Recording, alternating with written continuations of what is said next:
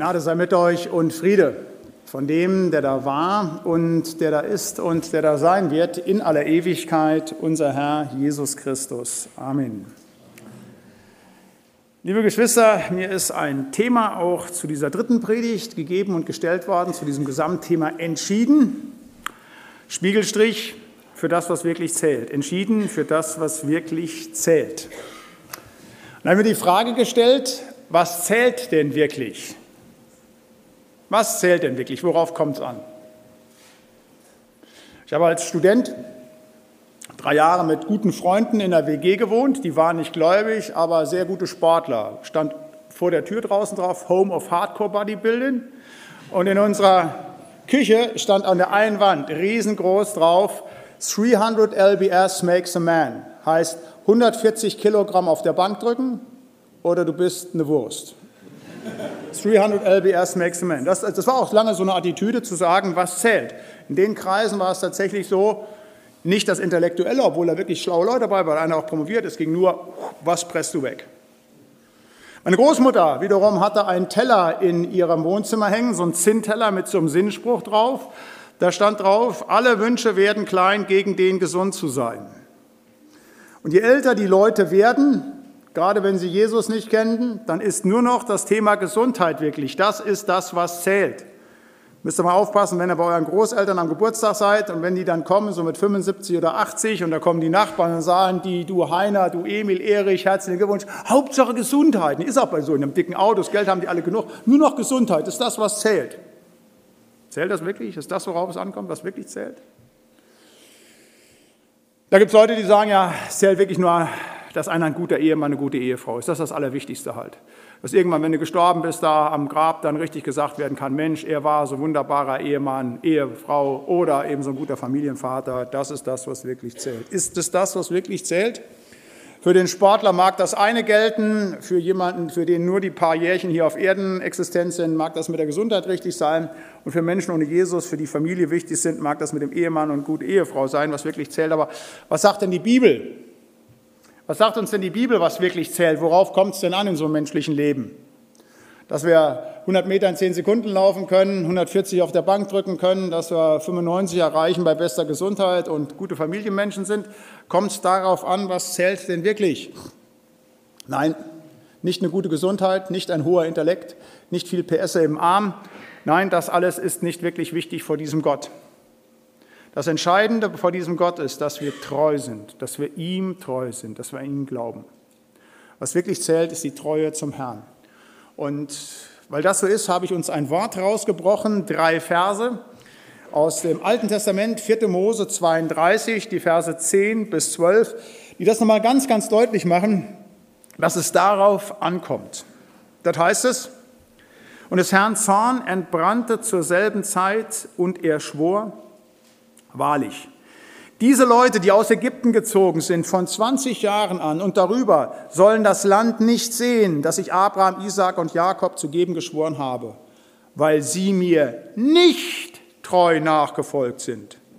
Ausgenommen Kaleb, der Sohn Jephunes, des Kenasitas und Josua, der Sohn Nuns, denn sie sind dem Herrn treu nachgefolgt. Was zählt wirklich? Die Treue zum Herrn im Volk Israel, da waren ja Zehntausende Menschen in der Wüste. Da gab es ganz starke, ganz schnelle, tolle Familienväter. Da gab es Leute, die waren bei bester Gesundheit. Da waren auch Leute, die schon Geld hatten. Alles, die hatten alles. Aber das zählte vor Gott nicht.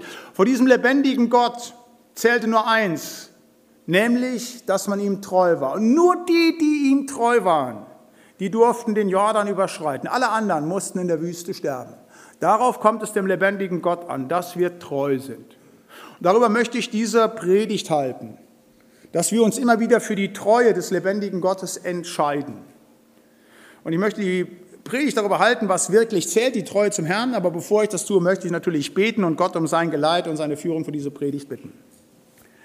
Lieber Herr und Heiland, danke, dass wir am Ende dieses Tages noch einmal unter deinem heiligen und lebendigen Wort in deinem Haus zusammenkommen dürfen. Danke, dass wir uns noch einmal neu darüber Gedanken machen dürfen, was es heißt, treu zu sein, treu bei dir zu sein. Und du hast uns ein wunderbares Beispiel gegeben, eben mit Kaleb, mit Josua, die treu gewesen sind. Und wir wollen von ihnen jetzt lernen, was es heißt, dir treu zu sein.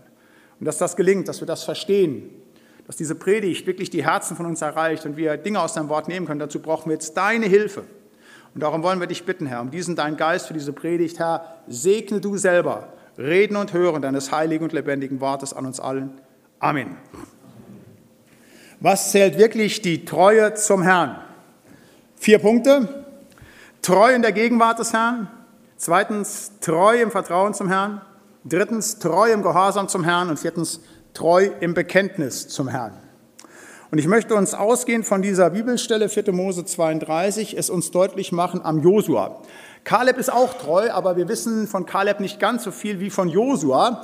Über Josua wird ganz viel in der Bibel berichtet, allerdings, der fällt immer so ein bisschen hinten runter, weil vor ihm natürlich Mose steht, der ganz, ganz Große, der dem er als Knecht gedient hat.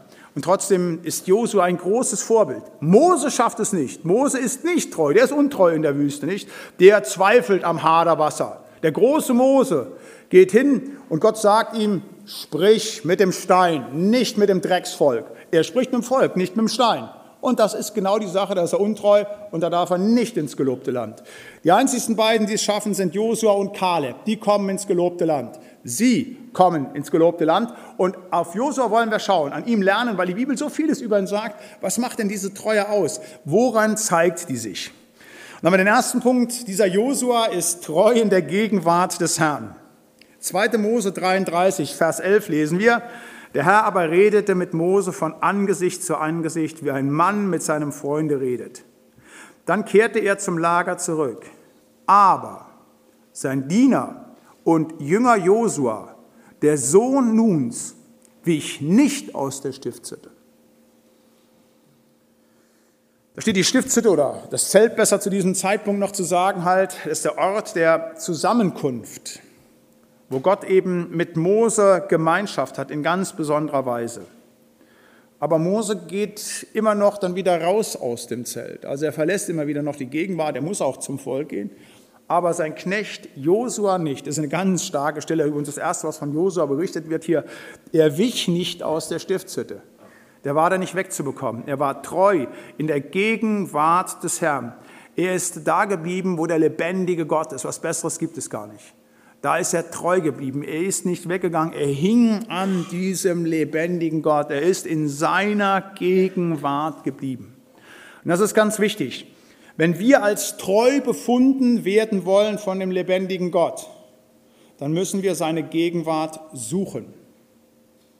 Übrigens, das ist wichtig, dass Gott das eines Tages über unser Leben sagt. Beurteilen wird uns ja nicht irgendein Pastor, der die Beerdigungsrede hält. Der wird dann ein paar warme Worte finden, aber da sagt man sowieso, was die Angehörigen reden wollen, halt bei dem biografischen Rückblick halt, bei der Verkündigung ist man dann wieder beim Herrn, aber beim biografischen, wenn die sagen, das war der beste Vater von der Welt, ja, wie soll ich den denn verurteilen? Aber darauf kommt es ja nicht an, was ein Pastor am Grab sagt. Wichtig ist, was der lebendige Gott eines Tages über mein und dein Leben sagt. Und das wäre etwas für mich, wenn der Herr sagen würde, du bist mir ein treuer Diener gewesen. Das ist das Höchste, was du erreichen kannst. Also, der Herr wird nicht sagen, Mann, du hast eine Bombengesundheit gehabt.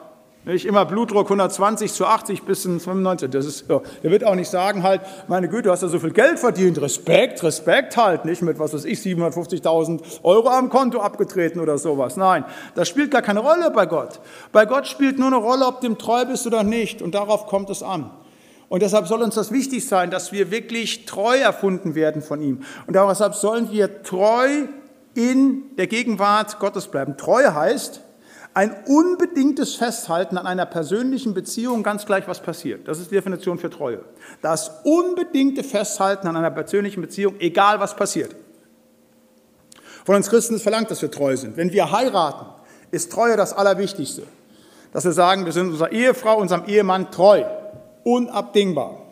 Aber noch viel, viel, viel, viel, viel, viel wichtiger als die Treue zu unserem Ehepartner ist die Treue zum lebendigen Gott. Und dass wir in seiner Gegenwart bleiben, das ist etwas ganz, ganz Wichtiges. Das ist Gott wohlgefällig. Es gibt ganz tolle Geschichte. Ich bin ja ganz großer Hundeliebhaber. Also ich sage immer, ein Leben ohne Hund ist ein Hundeleben halt. Nicht, das entscheidet zwar nicht über die Ewigkeit, aber wie gesagt, Katzen mag ich nicht, Hunde liebe ich über alles, weil die eben so treu sind. Bin ganz froh, wenn ich heute Abend nach Hause komme, meine Frau, die wird so sagen, ach, schön, dass du da bist, Schatz. Meine Tochter, die hängt wieder am Dings. Kann sein, die sagt was, kann sein, sagt auch nichts. Aber könnt ihr eins glauben, wenn mein kleiner Dackel angeflitzt kommt, ne, dann muss ich aufpassen, dass ich rausgehe, weil der pinkelt sich vor Freude ein, weil er einfach unbedingt immer meine Gegenwart sucht. Nicht? Also, der mag mich einfach. Und diese Treue von Hunden, die beeindruckt mich immer wieder. Und es gibt einen ganz tollen Kinofilm über den Hachiko. Ich weiß nicht, ob ihr den kennt. Das ist ein Hund in Japan. In Japan sagt ihr den Namen Hachiko und da weiß jeder Japaner, was los ist. Für die japanische Kultur, ich habe immer wieder japanische Organisten bei uns gehabt, spielt Treue etwas ganz, ganz, ganz Wichtiges. Also äh, ich arbeite ungern mit deutschen Organisten. Wir haben so eine riesengroße Orgel, äh, Katastrophe, manchmal halt nicht, je größer die Orgel, desto töter die Gemeinde. Habe ich früher mal gedacht, dann habe ich selber so ein Riesenbiest gekriegt, eine der wichtigsten Orgeln ganz Nordeuropas. Da musste aber gute Leute spielen lassen. Und ich habe immer ähm, gerne asiatische Organisten weil die treu sind. Die sind hundertprozentig. Für die ist das so ganz wichtig. Wenn du dem Organisten, einem deutschen Organisten sagst, du, guten Organisten jetzt so richtig, so Professoren und sowas, spiel mal bitte ein Vorspiel von 1,30. Dann musst du froh sein, wenn er bei fünf Minuten fertig ist. Halt. Da ist immer so ein Kampf Organist gegen Pastor. Hast du aber eine Japanerin oder ein Japaner an der Orgel sitzen und ihm sagst, du spiel das Vorspiel 1,17, dann ist das nicht um 1,16 zu Ende, auch nicht um 1,18. Dann dauert das Vorspiel eine Minute 16. Die sind da treu, gewissenhaft bis zum letzten. Treue spielt in der japanischen Kultur eine große Rolle. Und wenn du einen Japaner fragst nach Hachiko, Hachiko ist ein Hund. Und dieser Hund, der ist 1923 geboren worden in der Präfektur Akita und da gehörte einem Universitätsprofessor Ueno. Und dieser Hund ging jeden Morgen mit diesem Professor zum Bahnhof und er fuhr dann mit dem Zug nach Tokio zur Vorlesung und kam wieder zurück. Und der Hund ist immer da gewesen und hat jeden Tag sein Herrchen abgeholt. Ein ganz treuer Hund. Und nach einem Jahr stirbt der Professor während einer Vorlesung an Hirnbluten. Und fortan ist der Hund jeden Tag zum Bahnhof gekommen und hat, ist eine wahre Geschichte, hat dort gewartet. Sagen wir mal, die Leute versucht, ihn zu vertreiben, aber der ist nicht weggegangen. Der hat gewartet. Der hat die Gegenwart seines Herrchen gesucht. Und ist dann jeden Tag hingegangen. Irgendwann ist der Bahnhofsvorsteher hingegangen und hat im 1928 so ein kleines Hüttchen gebaut, damit er Unterschlupf hatte. Und irgendwann wurde das eine Berühmtheit in Japan.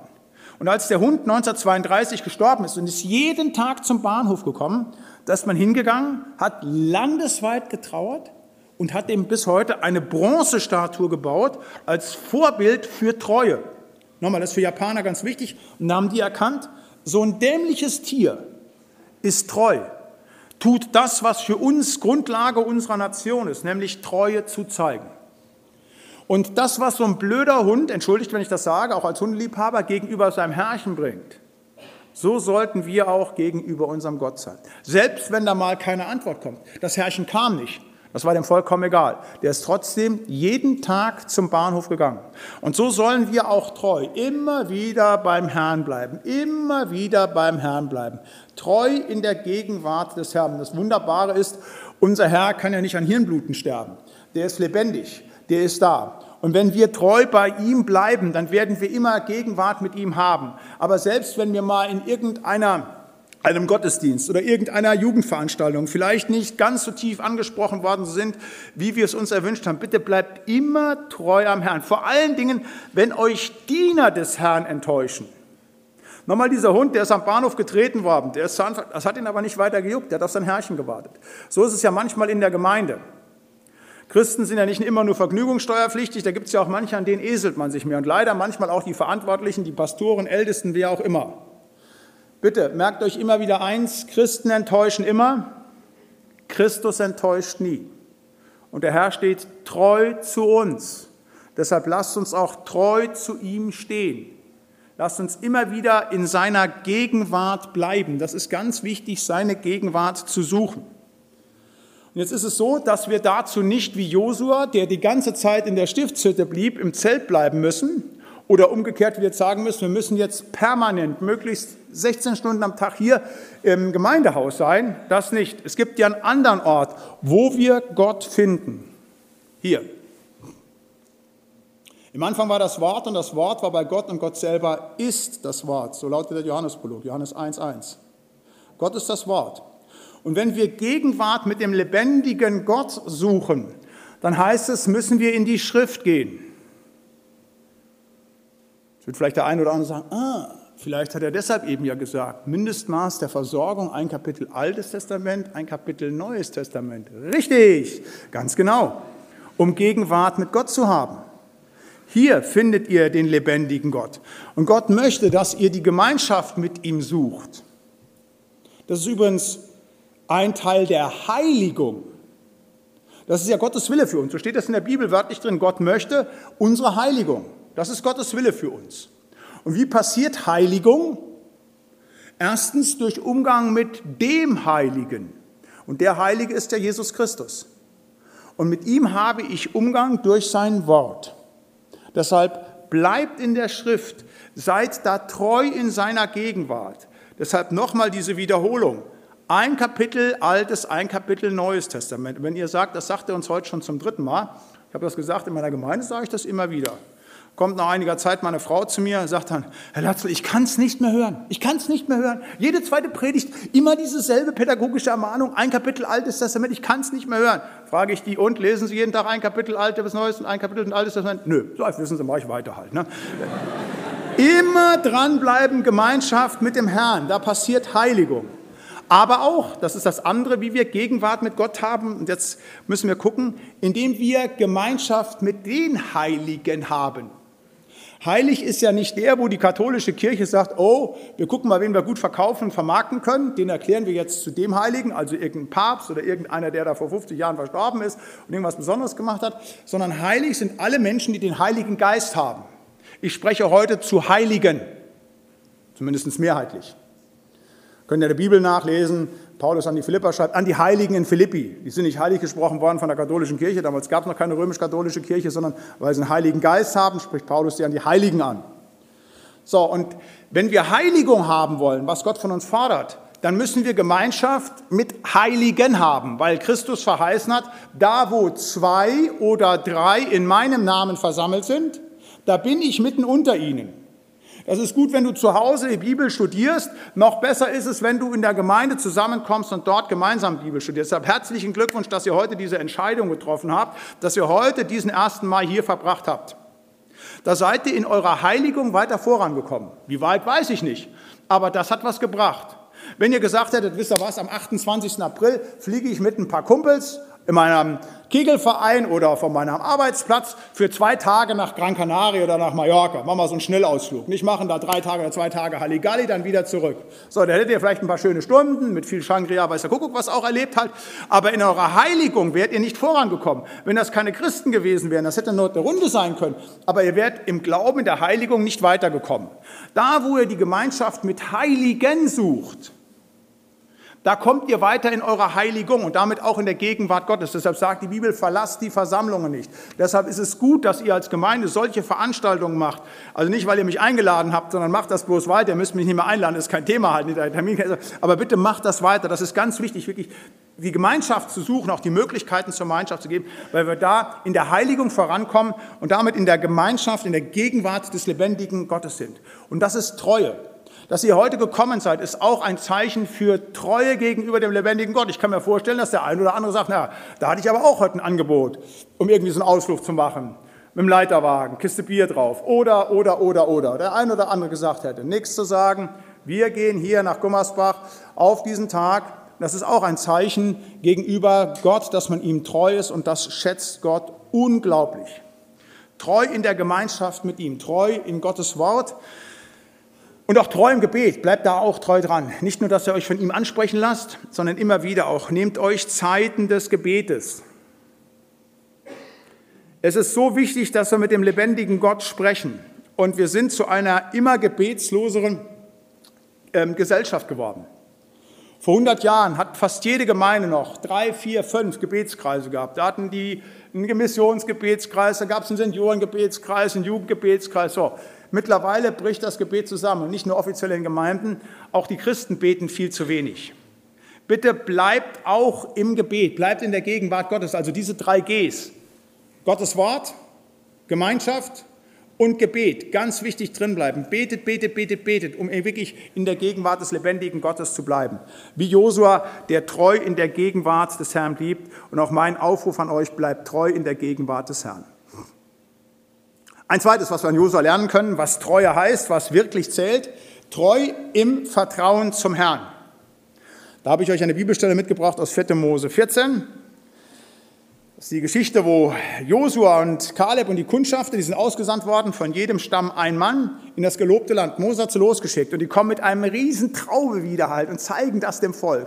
Sagen aber auch, naja, da sind schon ein paar Leute da und das sind jetzt nicht unbedingt die Mickey-Maus-Typen. Ne? Die haben es richtig drauf, große Städte, richtig bewaffnet, aber kein Problem. Aber die Leute kriegen Angst und da beweisen sich Josua und Kaleb. Da heißt es, und Josua, der Sohn Nuns, und Kaleb, der Sohn Jefunes, die auch das Land erkundet hatten, zerrissen ihre Kleider und sprachen zu der ganzen Gemeinde der Israeliten, das Land, das wir durchzogen haben, um es zu erkunden, ist sehr gut. Wenn der Herr uns gnädig ist, so wird, uns dieses, wird er uns in dieses Land bringen und uns geben ein Land, darin Milch und Honig fließt. Fallt nur nicht ab vom Herrn und fürchtet euch vor dem Volk dieses Landes nicht, denn wir wollen sie wie Brot auffressen es ist ihr Schutz von ihnen gewichen. Der Herr aber ist mit uns. Fürchtet euch nicht vor ihnen. Aber das ganze Volk sprach, man sollte sie steinigen. Das ist der Grund, da fallen alle ab, bis auf Josua und Kaleb und sagen, nee, da wollen wir nicht rein. Ach, jetzt auch noch kämpfen und die sind so stark und guckt doch mal unseren Haufen an, wir sind doch gar nicht militärisch ausgebildet, große Katastrophe halt. Die haben alle die Hosen bis oben voll, haben kein Vertrauen zum lebendigen Gott und machen sich in die Hosen vor den paar Männchen, die da im gelobten Land schon noch leben halt, nicht? Da haben die Angst vor den Menschen. Die haben keine Gottesfurcht, sondern Menschenangst. Und das steht in einem unmittelbaren Verhältnis. Je mehr Angst du vor Menschen hast, desto kleiner ist deine Gottesfurcht. Und je mehr du auf den lebendigen Gott guckst, ihn fürchtest, desto weniger und kleiner ist deine Menschenfurcht. Das steht im direkten Verhältnis zueinander. Und das ist immer wieder so in der Bibel, dass es dort Menschen gegeben hat, die sich nicht vom Irdischen haben beeindrucken lassen. Die gesagt haben, okay, das ist jetzt hier kein Kindergeburtstag, aber der Gott, der auf meiner Seite ist, der bläst die alle auch weg. Kein Problem. Ich erzähle mal so ein paar Geschichten, nicht nur von Josua, der da mit Kaleb zusammen voll des Vertrauens ist, trotz schwieriger Situation, der keine Angst hat. David, David und Goliath. Fantastische Geschichte. 1 Samuel 17. Ganz Israel hat die Hosen voll vor diesem Krieger. Der ist nicht nur 2,20 Meter groß, der ist nicht nur durchtrainiert wie sonst was, der ist auch waffentechnisch total überlegen. Diese Geschichte spielt nicht nur in einer Zeit, wo eben Israel unterlegen ist, sondern es ist auch der Übergang von der Eisen- zur Bronzezeit. Die Philister haben Eisen, die Speerspitze des Philisters aus Eisen, das haben die Israeliten nicht. Da steht in der Bibel, sie hatten keine Schmiede. Die hatten nur Bronze. Und du kannst mit der Bronzerüstung nicht gegen Eisenwaffen bestehen. Und alle haben Angst vor diesen eisenbewaffneten Goliath. Nur einer nicht. David. Der kann nicht mal die Rüstung Sauls tragen. Und dann kommt er hin und hört, wie der Name des lebendigen Gottes geschmäht wird von diesem Drecksphilister. Und da geht er hin und sagt, um den kümmere ich mich. Und sagt, der Gott, der mir geholfen hat, gegen Bären und Löwen, als ich ein Schäferjunge war, der wird mir auch gegen diesen Philister helfen. Und so passiert es dann auch. Und dann kommt er mit seinem Speer und dann ist das interessant, er kämpft nicht mehr mit den Bronzewaffen, sondern er kämpft noch mit viel früheren Waffen. Der nimmt die Steinschleuder, zack, und radiert ihn aus. Das war's. Weil David Vertrauen zu Gott hat. David ist ein ganz großer Drecksack gewesen. Wir wissen, was er alles Schlechtes gemacht hat. Aber eins hat er nie gehabt. Vertrauen zu Gott verloren, hat immer Gott bedingungslos vertraut, auch immer wieder Buße getan. Das zeichnet diesen Mann aus. Treu im Vertrauen zum Herrn. Saul, das ist ein fantastischer Mann, das ist ein Humanist. Ja, der geht hin, als die Amalekiter da geschlagen sind, da vollstreckt er den Bann nicht, dann bringt er die kleinen Kinder nicht um, ist ungehorsam. Da verliert er die Gnade. So nicht. David ist knallhart, der setzt alles um, was Gott sagt und ist treu im Vertrauen. Oder Daniel, auch treu im Vertrauen zum Herrn. Da wird vom Perserkönig ein Edikt erlassen, der sagt, äh, vom Babylonierkönig, wenn ihr, ihr dürft jetzt im ganzen Reich niemanden anderen anbeten als nur mich. Das interessiert ihn überhaupt gar nicht. Der weiß, gibt die Todesstrafe, er muss dann entsprechend Furchtbares in der Löwengrube erleben halt, aber er geht hin, macht extra noch die Fenster auf und betet nach wie vor zu dem lebendigen Gott. Und vertraut Gott. Guckt nicht auf das weltlich-irdische, obwohl das schwierig aussieht, sondern macht ganz genau zur Ehre Gottes das, was er bisher getan hat. Und wird gesegnet, behütet und bewahrt. Oder Elisa, auch so eine fantastische Geschichte, wo einer nur auf das Weltliche guckt. Elisa ist mit seinem Knecht unterwegs und die Aramäer kämpfen gegen die Israeliter und äh, Elisa hat dem Aramäerkönig ganz viel schon geschadet und er schickt seine Häscher aus, um den gefangen zu nehmen. Und eines Morgens haben sie ihn gefunden, haben das Zelt umstellt mit mehreren hundert Soldaten und der Knecht von Elisa geht raus und sagt, ach du liebe Zeit, was ist denn hier los? Alles weg, kommt zu Elisa ins Zelt, sagt, jetzt alles vorbei, die haben uns gepackt. Und dann geht Elisa raus, voll des Vertrauens Gott, und sagt, Herr, öffne du ihm die Augen. Und dann öffnet Gott dem seinem Knecht, des Knecht Elisa, die Augen. Und dann sieht er, okay, da sind nach wie vor noch diese Hunderten von Soldaten.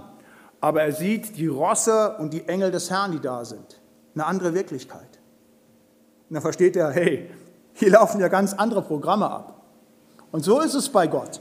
Ja, diese Welt kann uns schon manchmal mit den irdischen Dingen Angst machen, aber wir wollen nie vergessen, dass ein lebendiger Gott da ist. Der hält die ganze Welt in den Händen, der macht einmal so, dann ist so ein ganzes Universum weg oder macht nochmal so, dann ist es wieder da. Und er wird auch mit den ganzen Leuten dieser Welt fertig, das ist überhaupt gar kein Problem. Deshalb hat Josua auch kein Problem. Natürlich sind das schwer bewaffnete Leute. Natürlich ist das, das schwierig, das einzunehmen. Das ist schon ein hartes Stück Arbeit. Aber Gott ist da. Das sagt er, wenn Gott uns gnädig ist, fallt nur nicht vom Herrn ab. Das ist das Wichtigste. Macht euch nicht zu viel Gedanken um die irdischen Dinge. Da treu zu sein, das ist das Entscheidende. Treu im Vertrauen zum Herrn. Und das erlebe ich leider immer wieder halt, nicht, dass, wie gesagt, immer nur aus weltlich-irdische geguckt wird, gar nicht mit den Möglichkeiten Gottes gerechnet wird. Deshalb sage ich immer wieder, kümmert euch nicht so um das, was ihr strategisch menschlich durchsetzen könnt. Rechnet nicht nur alles finanziell und betriebswirtschaftlich durch, sondern vor allen Dingen guckt immer klar, ob das der Wille Gottes ist, ob das für die Gemeinde ist, ob das für euch privat ist. Und wenn das klar ist, dass Gott das will, dann ihm vertraut und vorangeschritten, auch wenn man nicht weiß, wo der nächste Schritt landen kann, wo das hingeht. Immer auf Gott zu vertrauen, das ist der beste Weg. Und das ist wichtig, wir sind nicht dazu berufen, erfolgreich zu sein. Wir sind dazu berufen, ihm treu zu sein, ihm zu vertrauen. Und das muss dann nicht immer nur gut ausgehen, wie bei David, wie bei Lisa, das kann dann auch manchmal schiefgehen. Und trotzdem ist es dann gesegnet. Und wir sehen häufig die Ergebnisse unserer Arbeit nicht. Die sehen wir häufig nicht. Aber das soll uns nicht verheißen, dass wir die Früchte unserer Arbeit sehen. Uns ist nur verheißen, treu zu sein. Ich weiß nicht, wer von euch, wer von euch äh, weiß, wer den Römerbrief geschrieben hat. Paulus. Noch eine Idee? Irgendein Gegenvorschlag? Der junge Mann kommt hier, der ist hier FDH, sagt, Paulus hat den Römerbrief geschrieben. Gibt es da Gegenrede?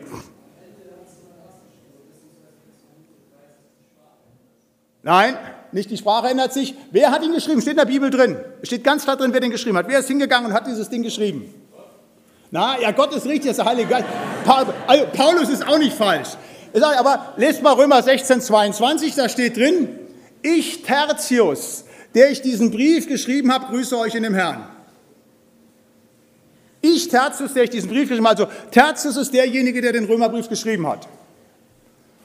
Paulus hat ihn konzipiert, hat ihn vermutlich diktiert, aber runtergepinnt hat ihn der Tertius. Ihr müsst dazu wissen, dass das damals ein Handwerk war. Nicht wie heute Kugelschreiber nehmen, kann jeder runterpinnen, sondern damals musstest du mit Papyri, das war ein richtiges Handwerk, musstest du lernen. Tertius ist ein Sklavenname. Früher gab man den Leuten, wenn die Sklaven waren, nicht einen Eigenname wie Simon oder Judas oder Jakobus, sondern die wurden durchnummeriert. Erster, zweiter, dritter. Primus, Secundus, Tertius, ist ein Sklavenname. So, dieser Tertius, von dem wir nicht viel wissen, ist die einzige Information, dieser Vers. Dieser Tertius schreibt den Römerbrief. Und ich habe mir mal Gedanken gemacht, wie hat denn das ausgesehen? Wenn der als Sklave, das ist ja nicht so gewesen mit, was weiß ich, EG Metall oder sonst irgendwie Verdi, die sagen, ja, sechs Stunden Arbeit nur, dann hast du Pause und sowas. Der wurde von seinem Sklavenhalter richtig ausgebeutet. So. Und dann kommt abends noch der Paulus um die Ecke geschlichen und sagt, jetzt müssen wir noch mal weiter einen Brief nach Rom schreiben. Habt ihr immer Spaß bei dem Ding gehabt? Ich glaube es nicht halt. Ne? Und wenn der Paulus, der schreibt über acht Ecken, dann musst du das weiter mit Tinte und sowas, müsst ihr mal nachgucken. Der Römerbrief ist ja der längste Brief, der schreibt den runter.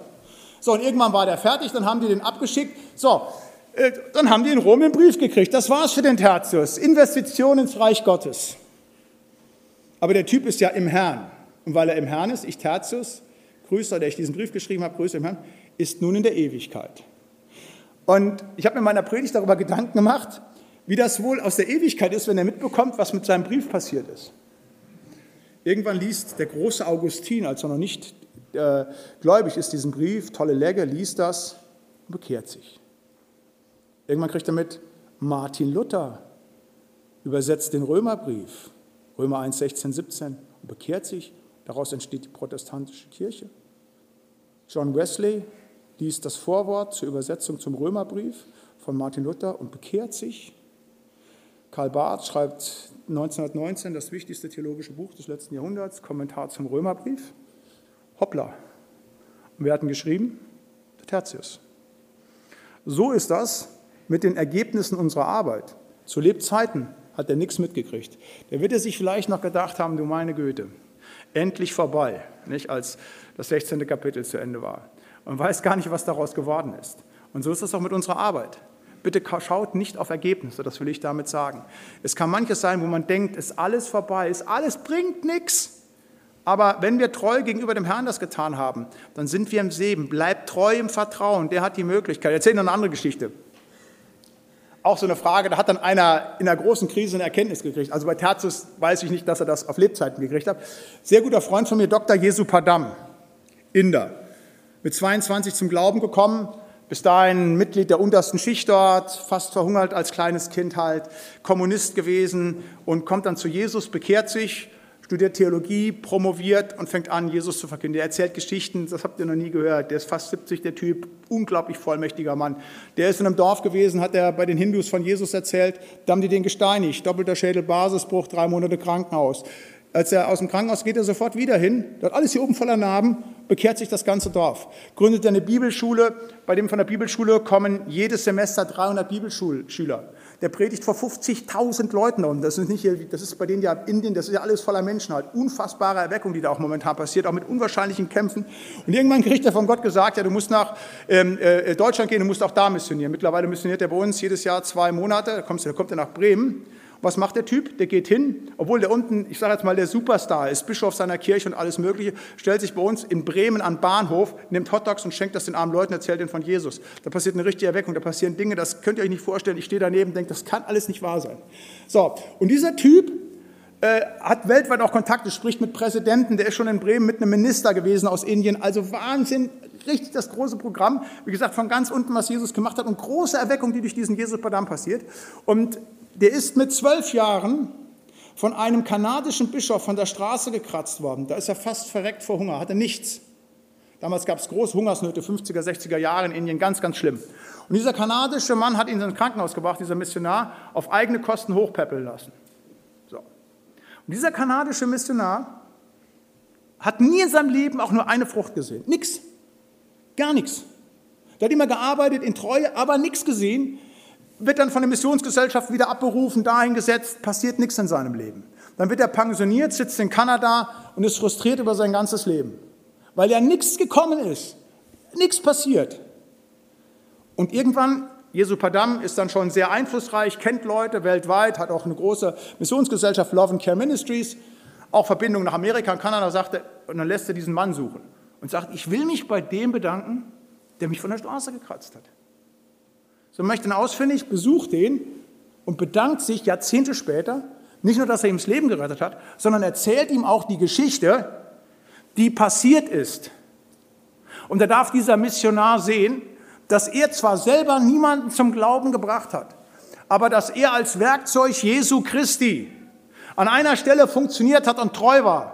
Da hat er nämlich verstanden, du sollst deinen Nächsten lieben wie dich selbst. Hätte auch weitergehen können. Nein, da greift ein kleines Kind von der Straße, bringt ihn ins Krankenhaus. Und das wird das vollmächtige Werkzeug. Treu im Vertrauen zum Herrn. Nochmal, nicht immer sehen wir die Ergebnisse, was Frucht bringt. Aber wichtig ist nur eins, dass wir treu im Vertrauen bei Gott bleiben. Geht manches auch schief aus und manches bringt keine Frucht. Aber wir sind nicht dazu berufen, Ergebnisse zu sehen. Wir sind da berufen, einfach, dass wir treu unseren Auftrag durchziehen und dass wir treu im Vertrauen zu unserem Herrn und Heiland bringen. Das ist das Zweite, was wir an Josua lernen wollen, was ich euch weitergeben möchte. Bleibt immer treu im Vertrauen zum Herrn. Auch wenn ihr denkt, die Probleme vor uns sind so groß, schaffen wir nicht. Und wenn ihr denkt, es bringt ja eh nichts, halt nicht, ich sehe ja kein Ergebnis. Treu bleiben. Ein drittes, treu im Gehorsam zum Herrn. Da habe ich euch eine Geschichte mitgebracht aus dem Buch Josua. Da heißt es, aber der Herr sprach zu Josua, siehe, ich habe Jericho samt seinem König und seinen Kriegsleuten in deine Hand gegeben. Lass alle Kriegsmänner rings um die Stadt herum einmal und tu so sechs Tage lang. Und lass sieben Priester, sieben Posaunen tragen vor der Lade her. Und am siebten Tag zieht siebenmal um die Stadt und lass die Priester die Posaunen blasen.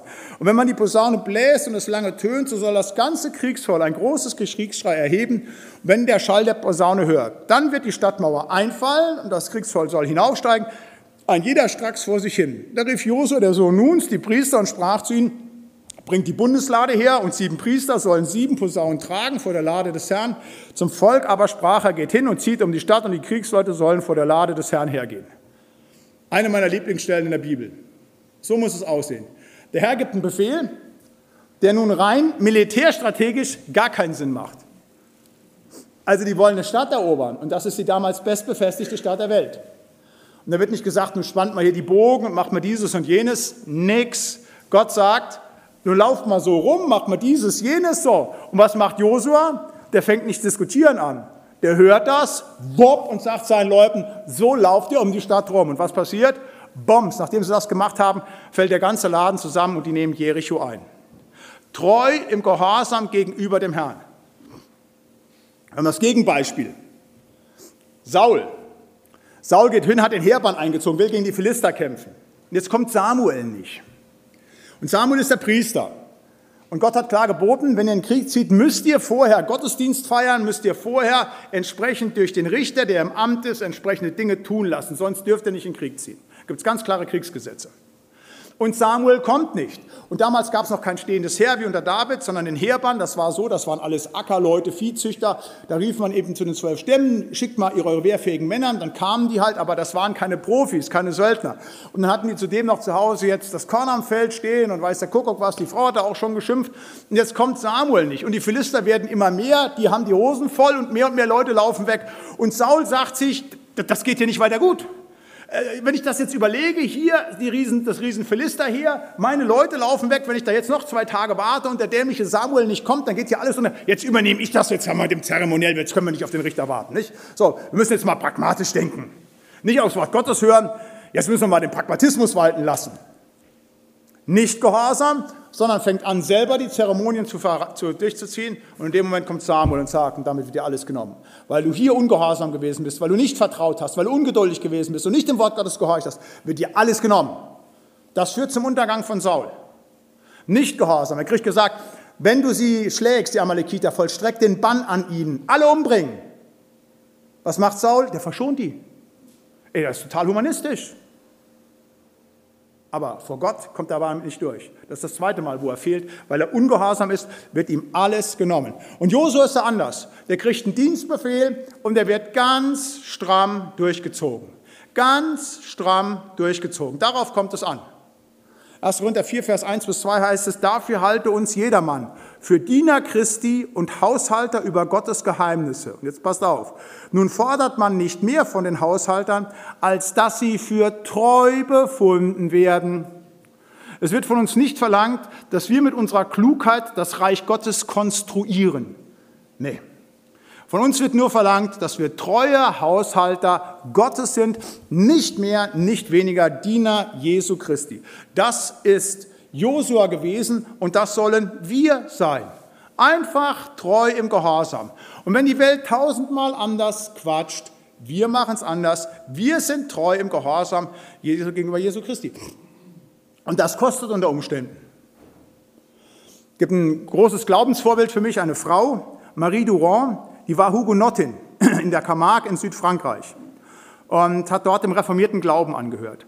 Die war gerade frisch verheiratet mit 19 Jahren und da hat sich die französische Königin, hat es dort ganz, ganz, ganz, ganz schwierige Verfolgung gegeben und der, der zur damaligen Zeit regierende französische König lässt die Hugenotten wieder schwer unterdrücken. Ihr Bruder ist auch Prediger und sie wird verhaftet.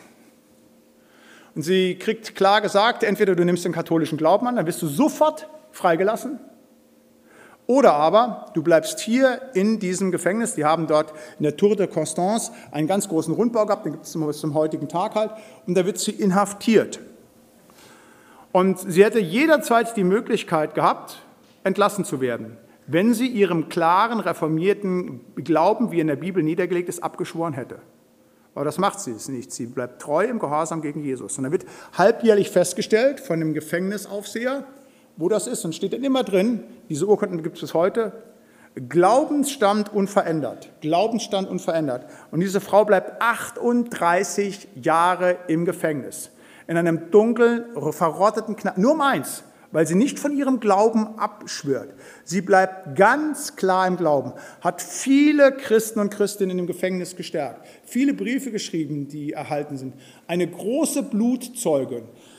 Und schließlich nach 38 Jahren wird sie entlassen, lebt dann noch einige Jahre und stirbt. Das ist ihr letztes Wort mit dem Wort aus Offenbarung 2. Sei getreu bis in den Tod, so will ich dir die Krone des Lebens geben. Jetzt kann man rein irdisch sagen, ja, die hätte da mal eine Ausnahme machen können. Der hätte sie mit ihrem Mann zusammenleben weiter können. Familie, Kinder, alles haben können. Aber das Bekenntnis zu Jesus war ihr wichtiger. Treu im Gehorsam. Die hat nicht gelassen. Die hat nicht wie Petrus verleugnet aus Angst, sondern hat klar alles auf sich genommen. Und dieses Leben ist nicht vergeblich. Für mich, obwohl ich diese Frau nicht gekannt habe, über 200 Jahre später lebe, ist mir das ein Vorbild, wo ich mir sage, was haben Menschen für Jesus Christus auf sich genommen? Die haben diesen Jesus lieb, dass sie selbst da nicht verleugnet haben. Und die hätten ja verleugnen können und hätten Vergett und Vergebung gebeten für die Schwäche. Gott hätte ihnen sicherlich verziehen. Aber die waren treu. Und ich weiß ganz genau, dass genau das, was sie gesagt hat, Gott wird ihr die Krone des Lebens geben und wird sie dafür belohnen. Aber sie ist darüber hinaus noch wirklich eine Blutzeugin, die mich dann auch einfach veranlassen, sage ich, hey, wenn dazu Menschen in der Lage gewesen sind, ey, wie viel ist dir denn die Treue zu Jesus wert? Was bist du bereit zu riskieren? Deine Verbeamtung?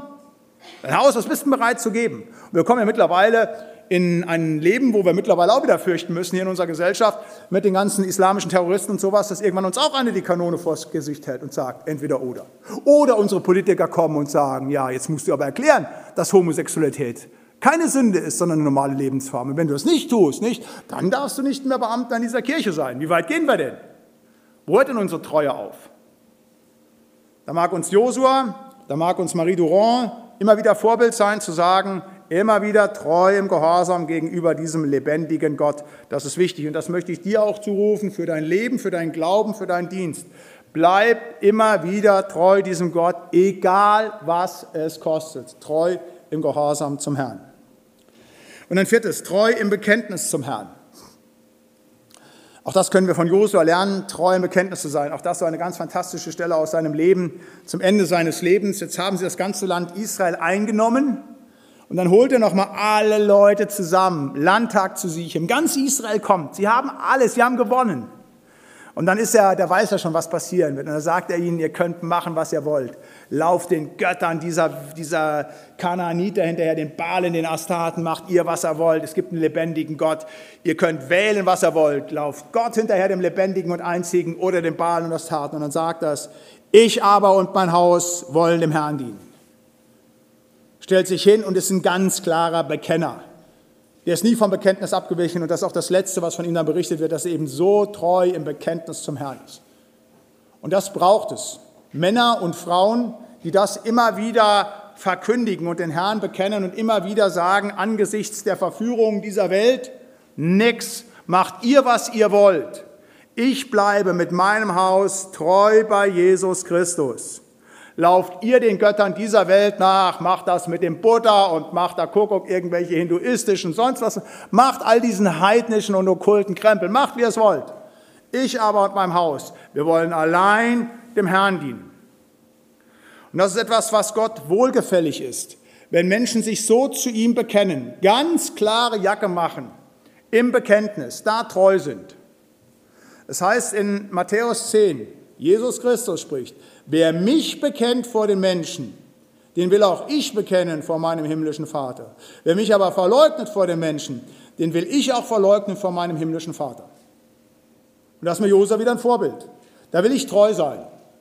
Ich möchte nicht von Jesus Christus, meinem Herrn, verleugnet werden vor dem Vater. Ich möchte, dass er meinen Namen ausruft.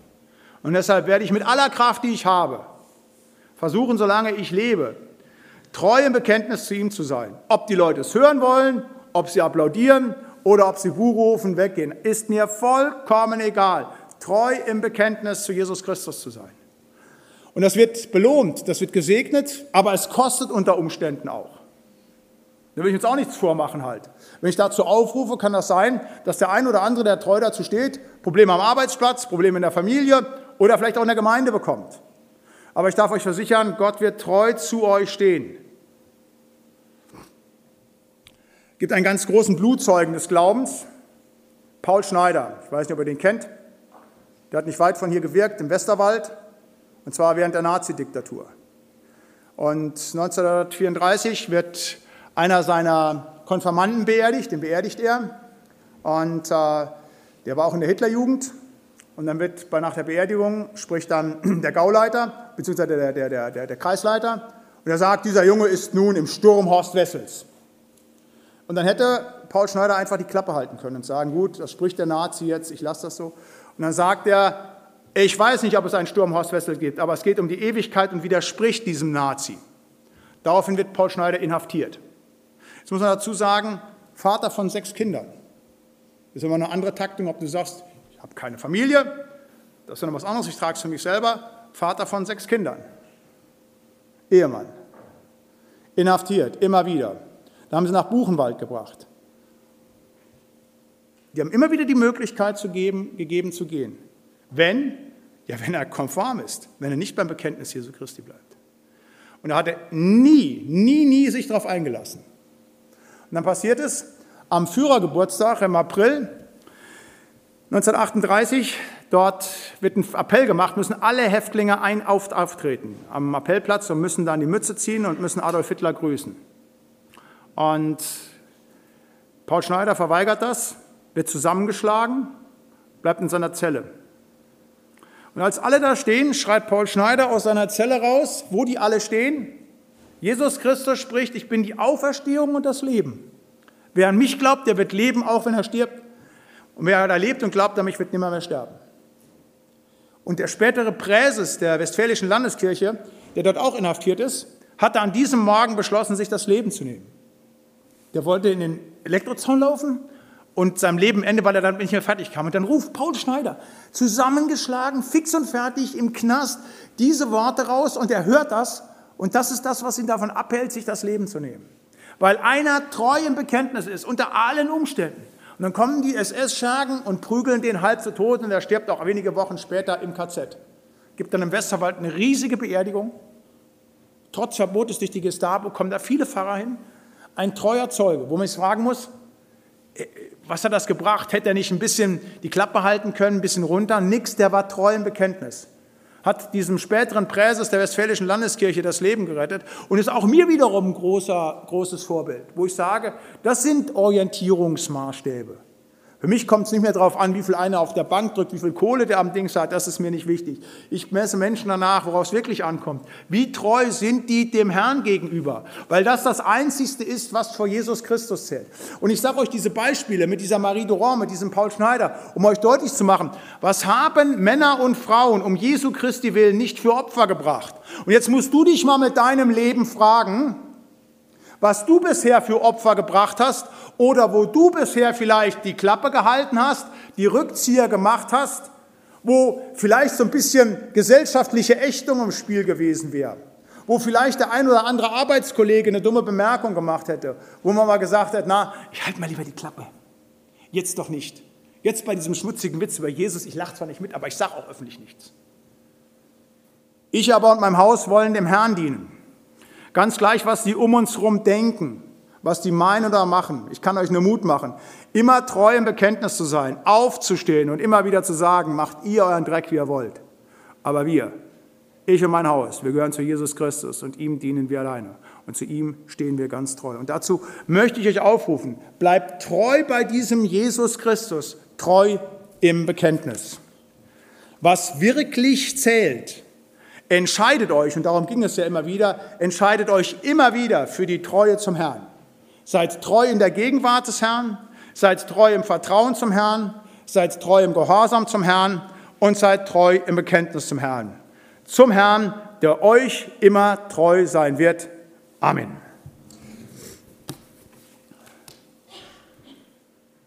Wollen wir noch Fragen machen oder habt ihr? Gut.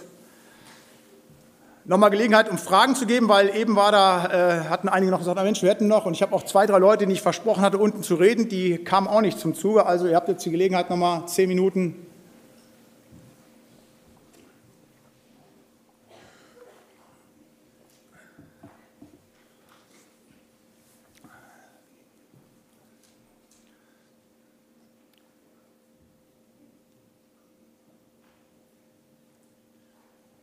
Dann sprechen wir Gebet. Oder wir machen so, wir machen Gebetsgemeinschaft. Bitte einige Brüder, Schwestern laut zu beten, ist okay für euch? Ich schließe damit Vater unser und Segen, okay? Dann lasst uns aufstehen und ich bitte einige laut zu beten.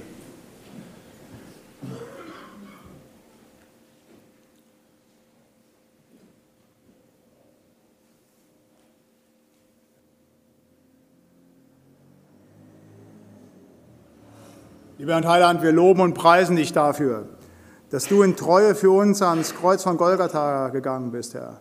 Dass du nicht zurückgezogen hast, sondern dass du für uns da gestorben bist. Lob, Preis und Ehre dir dafür. Wir wollen dir Dank sagen für deine Treue, die auch gilt, wenn wir schwach sind, wenn wir es nicht so schaffen zu sein, wie du das möchtest, Herr. Danke, dass du uns mit unserem Versagen immer wieder annimmst und dass du uns ausrüstet. Und ich möchte dich bitten, Herr, für mich, für die Geschwister, die jetzt hier sind, Herr, dass wir wirklich ganz fröhlich zurückgehen in den 2. Mai und dann wirklich von dir weiter erzählen, deine Zeugen sind bei den Menschen, die du uns anvertraut hast. Ich möchte dich bitten für jeden Einzelnen, der jetzt hier ist. Du siehst und kennst jeden Einzelnen.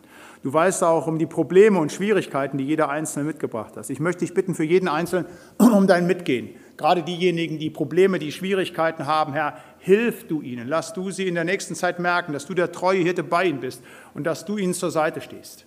Ich möchte dich bitten, Herr, lehre uns immer wieder, die Furcht vor Menschen abzulegen und immer wieder auf dich zu gucken, dass wir in der Furcht vor dir die Angst vor Menschen verlieren. Ich möchte noch einmal Dank sagen für die Gemeinde hier vor Ort, auch für das Bibelseminar in Bonn, Herr. Ich möchte dich bitten für die Gemeinde und für das Bibelseminar um deinen Segen, deine Behütung, deine Bewahrung. Danke, dass sie dir treu dienen. Und ich möchte dich bitten, dass du sie segnest, führst und leitest. Du weißt, wie notwendig Deutschland dein Wort hat, wie notwendig Gummersbach dein Wort hat. Ich möchte dich bitten einfach, dass du sie benutzen wolltest, Herr, dass dein Wort weiter ausgestreut wird und Menschenherzen erreicht werden. Herr, und wir wollen jetzt vor dich treten mit all dem, was wir sonst noch auf dem Herzen haben und wollen das Gebet sprechen, das du uns selber zu beten gelehrt hast. Vater unser im Himmel, geheiligt werde dein Name, dein Reich komme, dein Wille geschehe wie im Himmel, so auf Erden. Unser tägliches Brot gib uns heute und vergib uns unsere Schuld, wie auch wir vergeben unseren Schuldigern. Und führe uns nicht in Versuchung, sondern erlöse uns von dem Bösen. Denn dein ist das Reich und die Kraft und die Herrlichkeit in Ewigkeit. Amen. Der Herr segne dich und behüte dich. Der Herr lasse leuchten sein Angesicht über dir und sei dir gnädig. Der Herr erhebe sein Angesicht auf dich und gebe und erhalte dir seinen Frieden. Amen. Nicht vergessen eure Hausaufgabe, jeder, der hier ist, in der nächsten Woche einen auf Jesus Christus ansprechen.